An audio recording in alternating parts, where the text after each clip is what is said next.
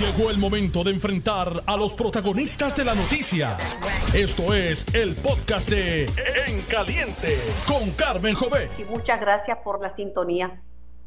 Es un placer comunicarme con ustedes y les acompaño hasta las 4 de la tarde. Bueno, ha estado circulando una lista de las escuelas que van a abrir en marzo. Dicen que son 187 escuelas del nuevo día, pero mire, lo que yo entendí de la orden ejecutiva es que van a abrir las escuelas que estén listas y que hayan recibido la aprobación del Departamento de Salud, que ahora las estará aprobando Salud y mañana va a haber un informe de cuáles son esas escuelas. Tengo a la secretaria designada de Educación, Elba Ponte. Buenas tardes, secretaria. Sí, buenas tardes, Carmen, a todos los que nos escuchan. Eso es lo que yo entendí de la orden ejecutiva que las escuelas que van a abrir son las que salud las certifique como que están preparadas para atender una población tomando las medidas de, de seguridad. Claro, Carmen, nosotros, y de hecho ayer estuvimos reunidos con todos los directores escolares a nivel de Puerto Rico, porque nosotros nuestra petición es que en verdad nos vayamos moviendo a la dirección de que las escuelas estén todas preparadas, en las que estaban aptas eh, se van a estar unas que requieren unos trabajos mayores, pero entonces que nos vayamos en la dirección de el cumplimiento del protocolo según eh, estableció el Departamento de Salud, eh, la, ¿verdad? En el último recién documento publicado, que es el último que sigue la guía. Así que en esa dirección es que estuvimos reunidos con todos los directores. para que entonces se vayan moviendo también las otras escuelas, lo que son los adiestramientos que requiere eh, establecidos en el protocolo y todo, todos los elementos eh, desde la rotulación, ¿verdad?, que, es necesaria. Por otro lado, eh, los exdirectores y los directores eh, de, de, escuelas están diciendo que falta personal y falta equipo para mantener la higiene en las instituciones. Sí, nosotros estamos, vamos a estar reforzando particularmente pues los consejos escolares, que son sumamente necesario. Vamos a estar reforzando con personal eh, en estas áreas porque para los baños requiere una logística mayor eh, en lo que es la limpieza y también vamos a estar haciendo una capacitación el viernes para, entiendo que es el viernes para en el centro de convenciones para esos transportistas y para esos este consejeros sobre unas medidas que, que tienen que, que, que llevar a cabo. Así que la instrucción a los directores escolares que dentro de la logística pues entonces preparen quién va a estar cerca en, el área de los baños y quién va a ser en, la persona alterna que va a estar apoyando. Son medidas adicionales que se están tomando. Las escuelas este privadas, a través de su la presidenta de la Junta Directora, Wanda Ayala, había habían dicho que el tener ni que instalar más lavamanos en los pasillos era una medida este, difícil de cumplir porque hay que hacer instalaciones eh, de plomería, etcétera, y comprar paredes, o sea que no es una cosa sencilla. Sí, este, para el protocolo lo que establece es que tengan hand sanitizer en la entrada y la toma de temperatura o que tengan el mecanismo adicional de lavado de manos. O sea, que no es una camisa de fuerza tener lo que es lavado de manos, es una, una ¿verdad? Una lavamanos, valga la redundancia allí al frente, pero, ¿verdad? Los que se puedan mover en esa dirección, eh, eh, es importante pues que entre más reforcemos mejor, pero lo que establece es el hand sanitizer y la toma de temperatura. Claro, eso, es más fácil. Es más fácil tener hand sanitizer, un teléfono de esos comerciales que que lo tienen en los salones de belleza, en supermercados, en todos lados tienen de esos eh, que toman la temperatura.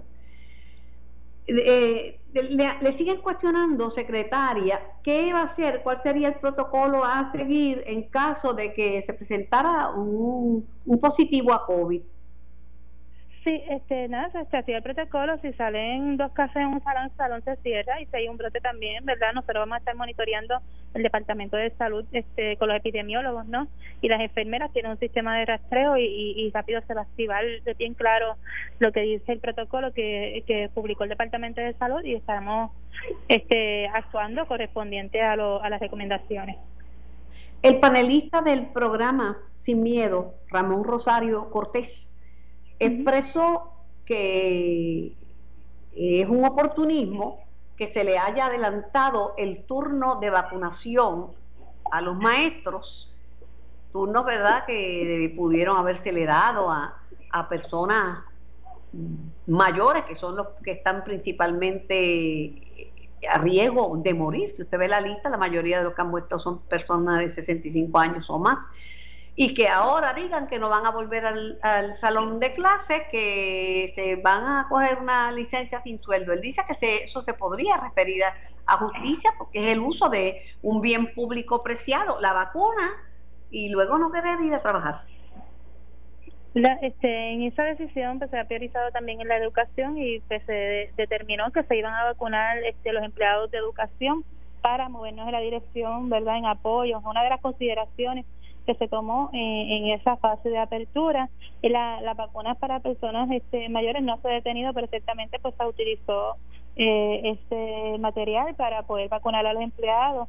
Así que en ese aspecto pues nosotros apelamos y a que nuestros educadores van a los que se han llamado, ¿verdad? Y, van a estar insertándose en el ambiente escolar. Nosotros, este, si hay un caso particular eh, que tenga que acogerse alguna licencia, pero esperamos que no sea el mayor. Pero la impresión que tengo yo, secretaria, es que cientos de maestros, inclusive maestros asociados, se van a, van a pedir una licencia sin sueldo.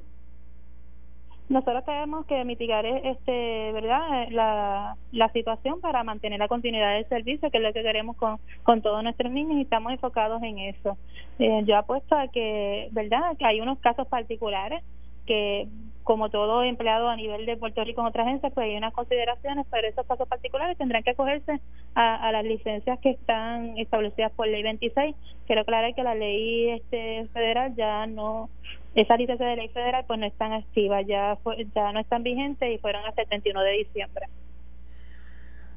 ¿Hay suficientes maestros sustitutos para cubrir eh, las vacantes de cientos de maestros que no se presenten al, al salón de clase?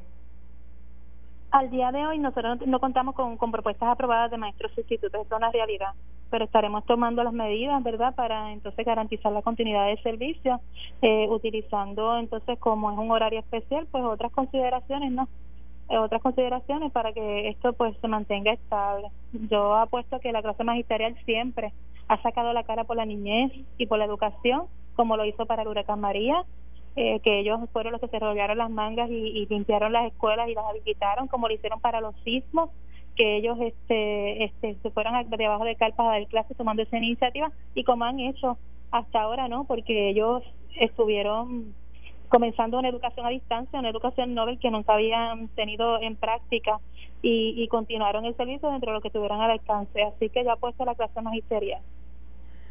Sin embargo, es un distinto porque ahora hace un año que no van al salón de clase y ya han expresado públicamente que están renuentes a volver. Yo hablé ayer con el líder de la organización sindical de los maestros federados y me dijo, no, nosotros no, porque eso es un riesgo y no nos vamos a arriesgar y, las escuelas no están preparadas y no nos sentimos seguros. Y, o sea que no he sentido ese respaldo al regreso a este proyecto híbrido de dos días presenciales y tres días virtuales, aunque organizaciones en los Estados Unidos, allá es todo lo contrario, allá son, le están exigiendo maestros y, y, padres que abran las escuelas.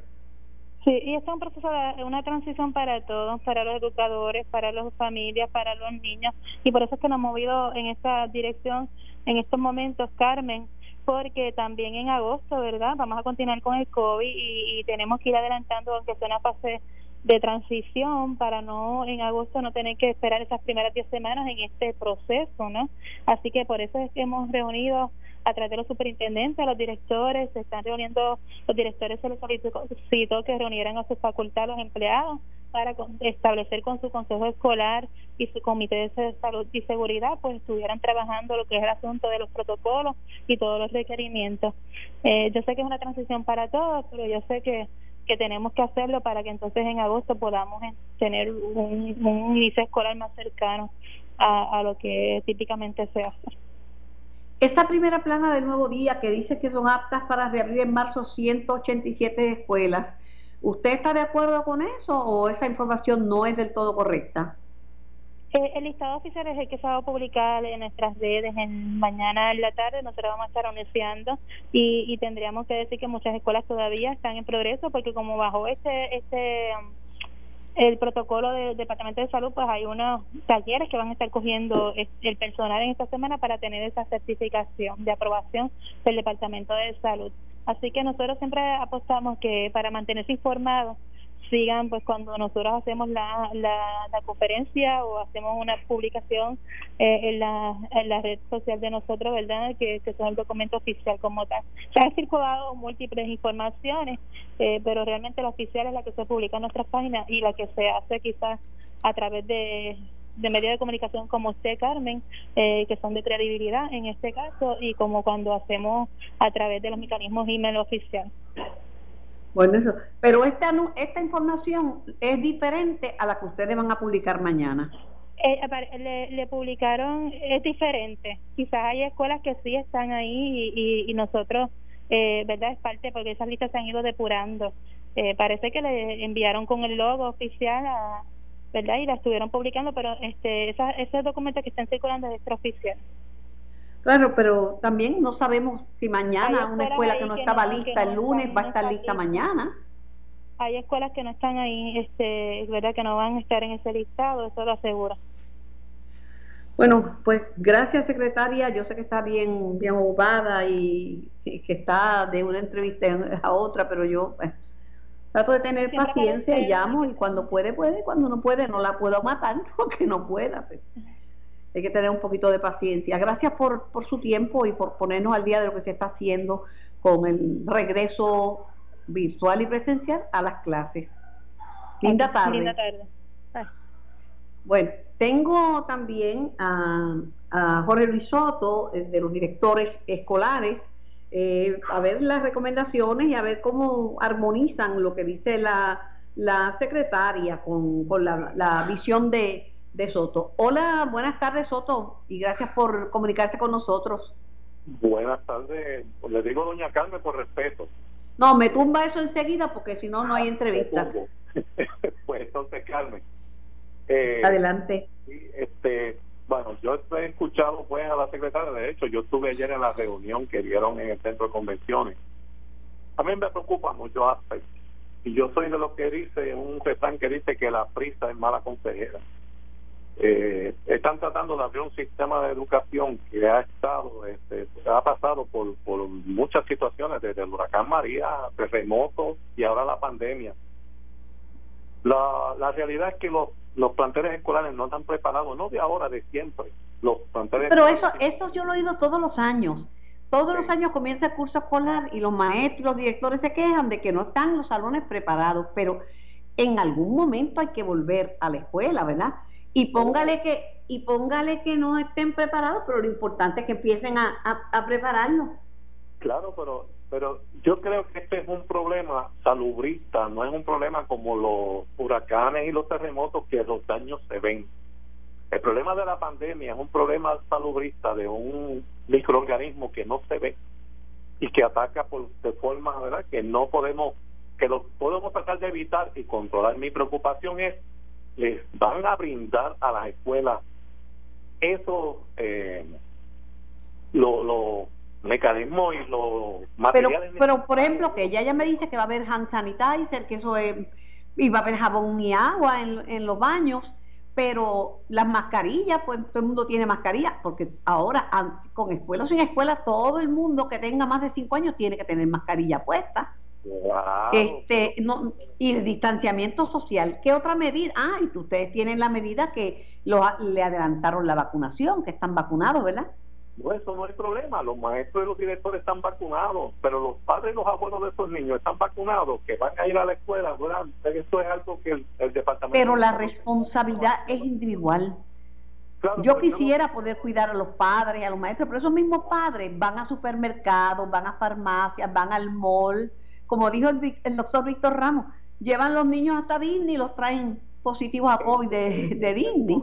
Pero a mí la preocupación que tengo es que cuando lo que escuchamos ayer en, en, ese taller o adiestramiento, como lo quieran llamar, prácticamente aquí responsabilizan al director de, la apertura y el cierre de la institución cuando es un problema salubrista. Yo creo que deben primero asegurarse de preparar esas escuelas, que el Departamento de Educación vaya y supervise y certifique que esa escuela cumple con los requisitos mínimos de protocolo para recibir esos estudiantes y entonces es que se haya... Pero eso no lo puede hacer educación, eso lo va a hacer el Departamento de Salud y lo que dijo el gobernador es que hasta que Salud no confirme que la escuela está apta, no la van a abrir. Es salud, es salud y los epidemiólogos, como reiteró la secretaria, quien tiene que, decir si esta escuela está apta, no, no un educador. Zapatero a su zapato, ¿verdad?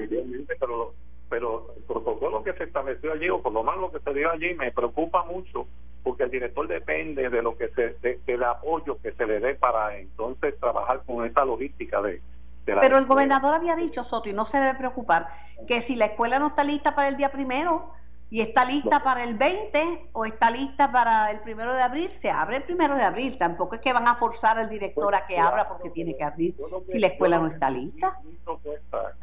es la siguiente. ¿por qué no nos dedicamos intensivamente en estos seis meses a trabajar con, con todas las escuelas? Primero con las que está más fácil de trabajar con esas primero y trabajar con esas escuelitas que están en peor condiciones para en agosto, después que se aumente la cantidad de personas vacunadas en este país, que son, estamos trabajando en eso, en agosto hacer una apertura de la mayor cantidad de escuelas posible eh, y asegurarse de que las escuelas están en condiciones, que yo conozco el sistema educativo, Carmen. Y no es mejor empezar poco a poco con un grupo de escuelas a ver cómo funciona para ir aprendiendo sobre la marcha e ir mejorando, porque nos, si lo seguimos posponiendo, entonces empiezan en agosto, empiezan en junio a preparar las escuelas, porque eso es lo que hacían antes, empezaban siempre en el verano y cuidado, y venía agosto y todavía faltaba. Mientras más temprano se empiece, bueno, yo no sé, mientras más temprano se empiece, pienso yo que más posibilidades tiene tener las listas para agosto. No, no, yo, no yo, no, tengo, yo no tengo objeción en nada de eso, siempre y cuando eh, estas escuelas que se abran garanticen la salud y la seguridad de los empleados que están allí y de los niños que vayan allí. Pero también eso es una responsabilidad de los empleados, ¿sabes? Y de los padres, porque hay que seguir la medida. Yo no me puedo poner una mascarilla por usted. Y yo veo líderes políticos no tienen la mascarilla y turistas que llegan ahí, no yo no me la puedo poner por ellos, yo me la pongo y yo poniéndome la protejo a otros. Yo no puedo obligar a, nadie a que se lave las manos, yo me las lavo, que es lo que me toca. Ahora, si alguien viene a invadir mi espacio y no quiere estar a, a seis u ocho pies de distancia, pues yo se lo digo o me retiro y donde haya aglomeración no me meto. O sea, hay un nivel también individual de responsabilidad de lo que uno tiene que hacer para cuidarse. Definitivamente, pero cuando uno con adultos es, difícil bregar con eso, imagínate con eh, adolescentes o con niños. Pero nada, yo estoy de acuerdo en que se abra el sistema de educación porque se ha perdido mucho tiempo. Lo que pasa es que también los, el gobierno no ha perdido mucho tiempo en trabajar con esas escuelas y ahora quiere hacerlo, no sé, un poco de prisa, yo creo, yo creo que cada escuela es diferente, Carmen. claro, pero no está escrito en piedra. Yo Lo que yo he entendido, y he leído esa orden ejecutiva como mil veces para comprenderla mejor y llevar un mensaje ¿verdad? lo más sosegado posible, es que se abren cuando están listas. Comenzaron ya y algunas, un puñado, abrirá porque ya están listas, porque no podían tener las listas todas, evidentemente. Bueno, hay municipios que no tienen escuela, como Guánica. Este, abrirán las que esté lista y salud certificará si está lista o no y hay otro, eh, enseñarle a los muchachos, bueno, yo, yo tuve un tiempo como maestra de salón de clase y mi hermana buena parte de su vida. Y hay que enseñarle disciplina, hay que enseñarle que los pies no se ponen encima del pupitre. Y hay que enseñarle, ¿verdad?, que tienen. Bueno, yo me acuerdo cuando había epidemias de, de piojo y de, y de gastroenteritis y de otras cosas en la escuela, se le enseñaban las medidas de seguridad para los niños. Este, hay que disciplinarlos para que, para que la hagan. Más difícil es conseguir que estudien virtualmente, porque allí sí que a veces, a veces se sientan, a veces no se sientan, pero en el salón yo sé que el maestro tiene la fuerza y el control eh, para manejar sus su grupos. Y van a ser grupos más pequeños, ciertamente. Ojalá, ojalá que todo salga bien. Es mi mejor deseo, Soto, y me reitero a sus órdenes y a su disposición. No, yo, yo, yo estoy de acuerdo. Yo, yo me puse a la disposición de la secretaria de esta organización y los directores de escuela para colaborar con su con su trabajo, ¿verdad? Y con ella que es nueva en el departamento de educación. Eh, el problema aquí es, que lo que una cosa se dice afuera y otra cosa la que se dice dentro, porque ayer yo escuché de una persona decir que era responsable de que la escuela que no tuviera para abrir era responsable del director y el que no abriera ahora el que no abriera pues que no tuviera pero una persona de autoridad porque eso no es lo que dice la secretaria ni lo que dice el gobernador pero yo estaba ayer allí en esta reunión y yo Pero había, era una persona que estaba dirigiendo la, la, reunión que dijo eso. Dirigiendo, allí eso. Y fue, yo lo entendí como una amenaza. Y dice, pero, ah, pero yo levanto la mano y le pregunto, es una amenaza. Mire, tengo que ir a la pausa, le agradezco su tiempo. La escuela no es el maestro, la escuela no es eh, el director de escuela, la escuela no son los padres de los niños, la escuela son todos, los niños, los padres, los directores escolares, los maestros, todos son la escuela. Hay que garantizarle la salud y la seguridad a, esto, a todo este personal, a esos niños y eso, a toda esa gente allí, garantizar que vayan a un ambiente en el cual ellos estén seguros. Eso, después que hagamos eso, yo creo que las escuelas... Es un virus aéreo. El ambiente seguro, mascarilla, lavado de manos y distanciamiento social. Gracias, Soto. Un abrazo fuerte. Me voy a la pausa. Estás escuchando el podcast de En Caliente con Carmen Jovet de Noti1630. Muchísimas gracias y les acompaño hasta las 4 de la tarde por el 630 y su cadena y por el 94.3 FM también nos pueden escuchar gracias a notiuno.com, diagonal TV, audio y vídeo. Bueno, una explosión tremenda dejó a miles de abonados sin energía eléctrica. Las imágenes son impresionantes. Eh, las críticas que se, hacen con mucha frecuencia es la falta de mantenimiento en que están muchas de las instalaciones, muchos de los equipos muchas de las facilidades de la Autoridad de Energía Eléctrica.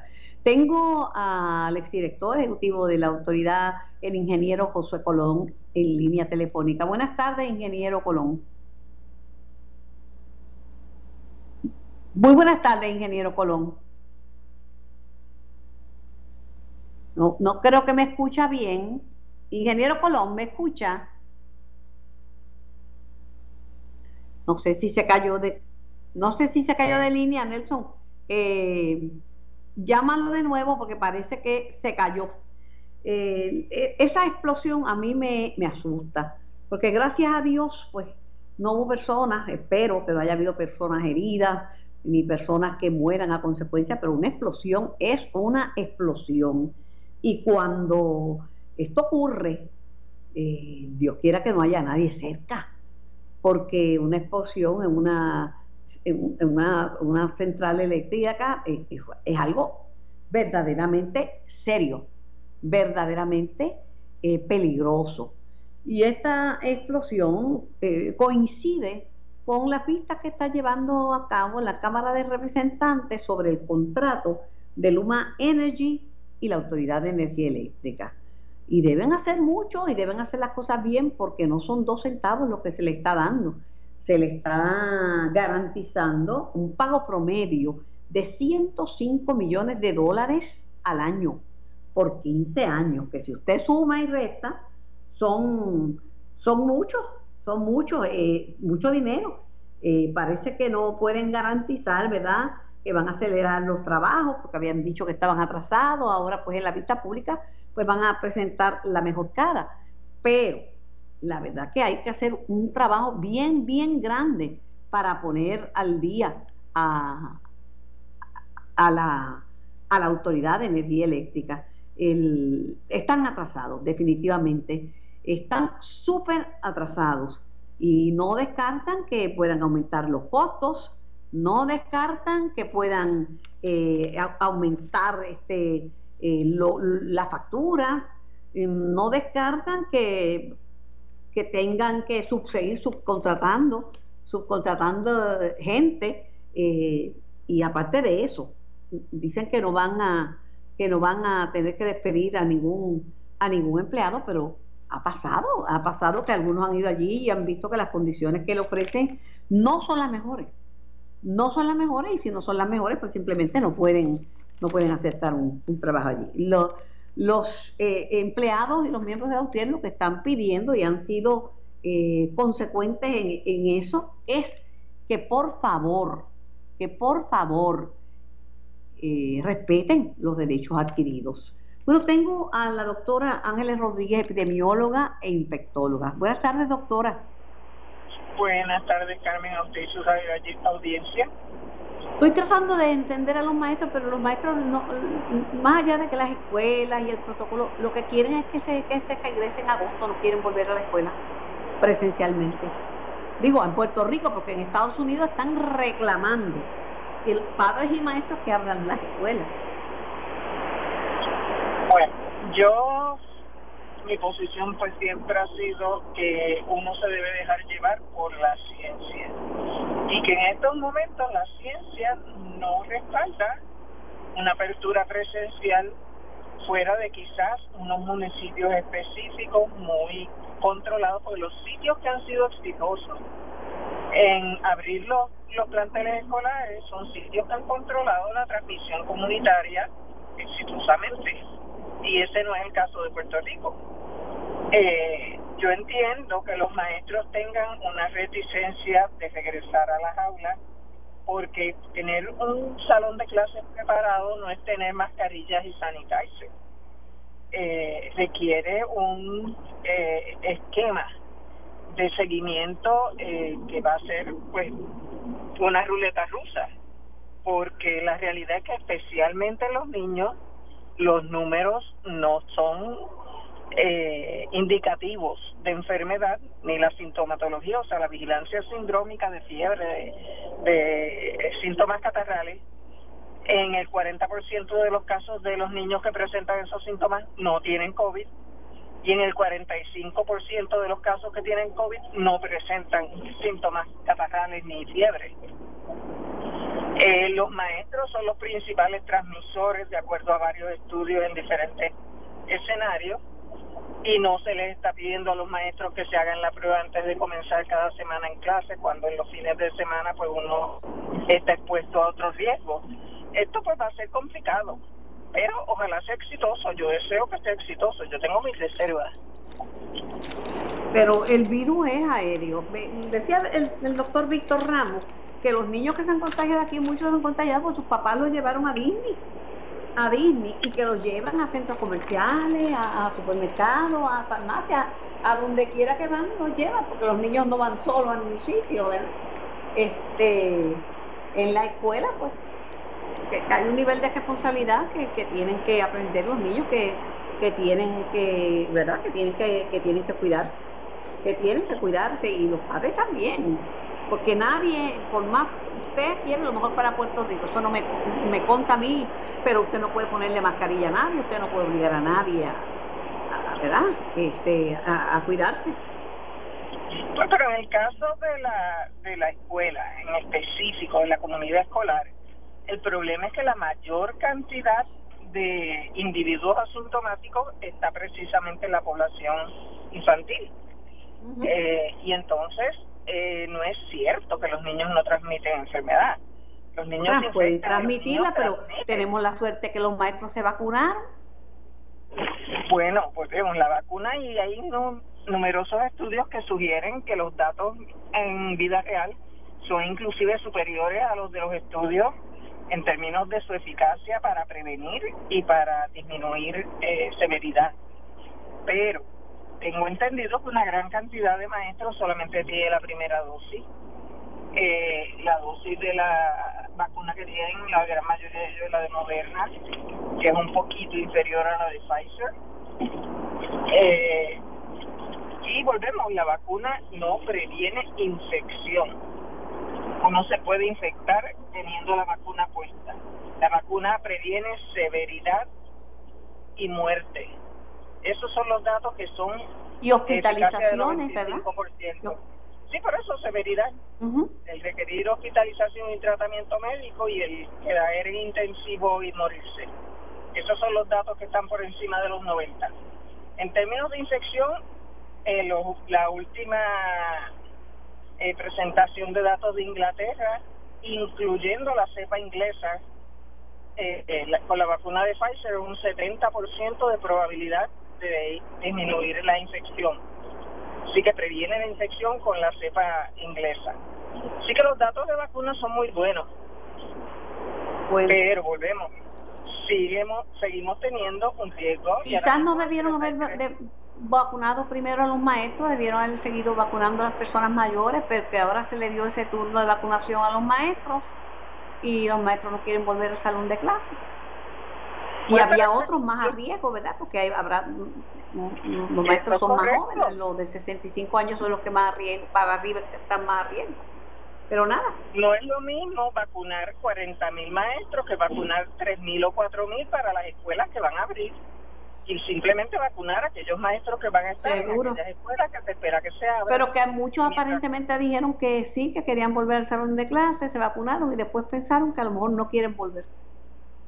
Pues claro, Son- si a mí me ofrecen también la vacuna y yo no estoy en el grupo de riesgo, claro que la cojo, pero es, Claro, es claro, el sí. gobierno el que tiene que tomar las decisiones. Seguro. pensadas. No debían, si, si los maestros no querían y no estaban dispuestos a volver, pues no quieren volver, quieren volver en, en, en agosto y nada dice que en agosto las cosas van a estar normales, a lo mejor no están normales y quieren, ¿verdad?, esperar hasta el año próximo. Pero Volvemos, vamos a ver lo qué pasa. importante es concentrarse en bajar la transmisión comunitaria. Los números sugieren que los contagios están bajando. Eso puede ser porque verdaderamente estén bajando o puede ser porque se están haciendo menos pruebas.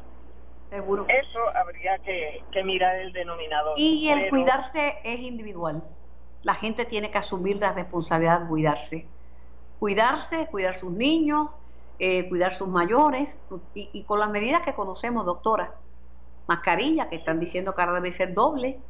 Distanciamiento, que ahora dicen que debe ser por lo menos 10 pies, y el lavado de manos. Esa es la, esa es la que hay. Gracias, doctora Ángeles Rodríguez, por ¿cómo su, Muchísimas gracias por su tiempo y por su participación. Era la doctora Ángeles Rodríguez, epidemióloga e infectóloga. Tengo al ingeniero Josué Colón. Buenas tardes, ingeniero Colón. Buenas tardes, Carmen. Buenas tardes para usted y la audiencia de su programa Des-. Un decía yo que gracias a Dios que no, que no murió nadie, porque esas explosiones en, en centrales y en, en instalaciones de, de, de las autoridades eléctricas son terribles. Aparte de dejar miles de personas sin luz, es un peligro de salud y seguridad, ingeniero. Bueno, sí, siempre la, la, ¿verdad? La, el cortocircuito o la avería que se, ¿verdad? Que ocasiona algún tipo de explosión en, en una subestación es una situación de riesgo y de peligro. Por eso es que las subestaciones están aisladas. Generalmente eh, deben tener una vela alrededor de ellas para eh, eh, proteger no solamente a, a las personas que están fuera del, del, del predio de la subestación, pero también este eh, impedir el paso de cualquier extraño al, hacia el equipo y que pueda haber cualquier tipo de consecuencia. Pero ¿Es falta de mantenimiento? eh, bueno, no, no le puedo decir, Carmen, eh, lo que haya ocurrido en esa subestación en Ciales anoche, pues no, no tengo los detalles. Eh, yo entiendo que esa subestación, luego de los huracanes Irma y María, eh, tuvo alguna avería y se realizaron algunos trabajos.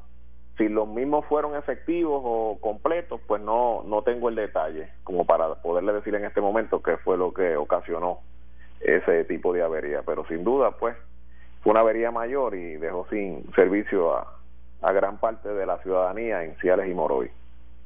Oiga, y, y las vistas de, de, de Luma Energy, ellos dicen que los empleos están seguros, eh, ¿verdad? Que vienen con la mejor intención, eh, pero claro, admiten que, que pueden, que la sub- subcontratación eh, eh, la- lo permite el contrato, es más, y, y no pueden garantizar que no, no aumenten costos.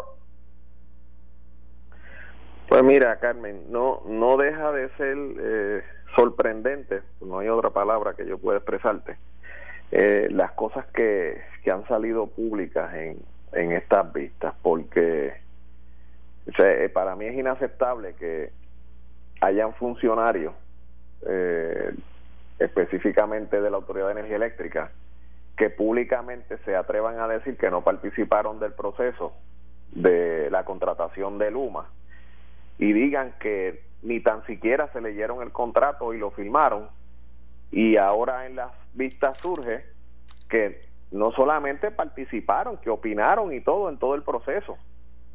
Eh, o sea, aquí no pueden haber dos verdades, aquí tiene que haber una sola verdad. Y para mí es inaceptable que las dos cosas se sostengan y sigamos hacia adelante como si aquí no hubiese pasado nada. Si aquí estamos hablando de de miles de millones. Eh, eh, exactamente el contrato cuesta 1.500 millones en su en su en su costo básico. Y ¿Son 1.500 o 105? Porque el periódico puso 105 millones. Yo tenía entendido que eran 1.500, pero ¿cuánto cuesta al año? El contrato anualmente, eh, eh, su costo base es de 105 millones y si cumplen con unas métricas que supuestamente se están eh, negociando en estos momentos, pues pueden tener un bono eh, de productividad o de eficiencia de 25 millones. Pero en el proceso de transición que llevamos hasta el día de hoy, que no ha pasado un año, eh, ya la facturación va por 100 millones y todavía no ha pasado el año. Por lo tanto, esos costos son costos estimados, la realidad parece ser otra. Pero más allá de, esa realidad, que se dijeron unos costos, pero la realidad son mucho más altos, es que, Carmen, insisto en que es insostenible que haya funcionarios públicos que digan dos versiones de la, de, la misma realidad. Que unos digan públicamente bajo juramento que no saben nada del contrato, que no participaron, que no lo firmaron, que, los, que ni tan siquiera lo leyeron, y otros funcionarios digan que eso es falso, que sí lo leyeron, que sí participaron y que sí votaron y que hay minutas y que hay grabaciones y que hay evidencia de que participaron. Eso, es que había había serias discrepancias en esa vista. Por otro lado, Luma afirma que ningún empleado se va a quedar sin trabajo, pero yo sé de personas de la autoridad que fueron a buscar trabajo allí y, y decidieron no, no aceptarlo, no quedarse.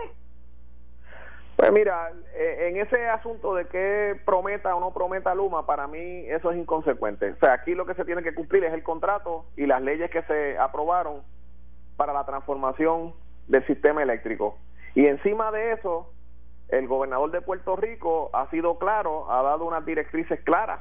Yo creo que las ha repetido múltiples veces en varios foros, donde él ha dicho que el contrato no puede subir los costos de energía por sí mismo, que el contrato no puede poner en riesgo la estabilidad de empleo de los empleados que estén ¿verdad? envueltos en la transacción, que no se puede menoscabar derechos que tengan los empleados, que no se van a menoscabar los convenios colectivos, que no se va a menoscabar su sistema de retiro. O sea, el gobernador ha sido claro.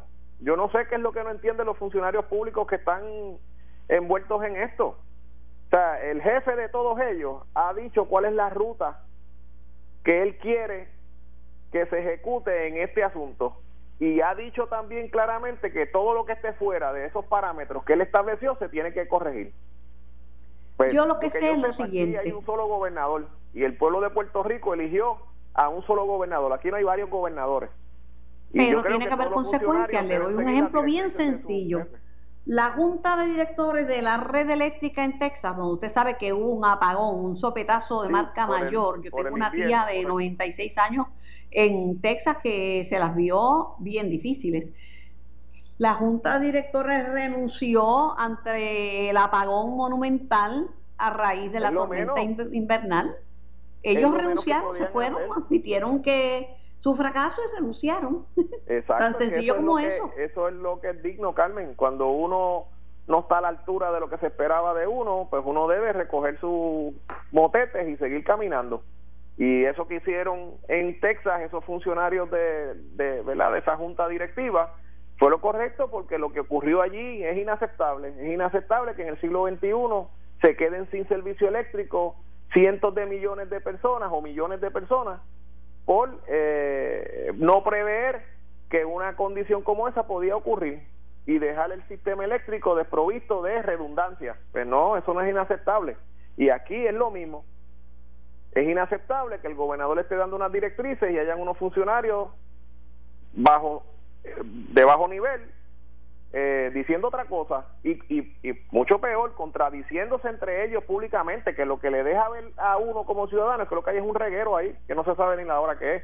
Y eso Llora ante los ojos de Dios. Gracias, ingeniero Josué Colón, por su tiempo y por su análisis y por su colaboración con nuestro programa.